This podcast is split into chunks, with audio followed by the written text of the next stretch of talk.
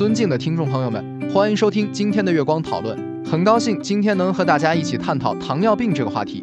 糖尿病是一种常见的慢性代谢性疾病，其特征是高血糖水平的持续存在。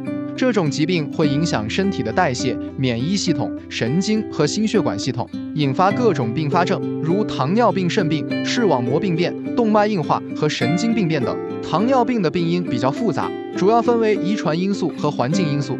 遗传因素是指糖尿病易感基因的存在，环境因素则包括生活方式、饮食结构、肥胖、年龄、性别等。其中，不良的生活方式和饮食结构是导致糖尿病的主要环境因素。糖尿病的病症主要包括多饮、多食、多尿和体重减轻等。此外，还可能出现视力模糊、感染易发、疲劳、血压高、尿液多泡沫等症状。这些症状的出现意味着身体无法有效地利用葡萄糖，需要就医诊断并进行针对性的治疗。治疗糖尿病的主要目标是控制血糖水平，使其保持在正常范围内。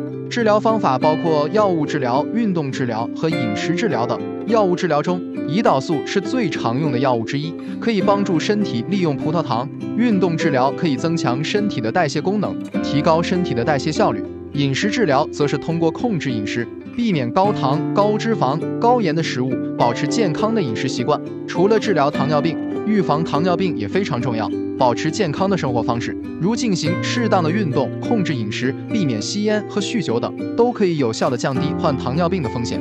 此外，定期体检也是预防糖尿病的有效手段之一，可以及早发现糖尿病的迹象，进行早期治疗和管理。总之，糖尿病是一种常见的慢性疾病，需要长期治疗和管理。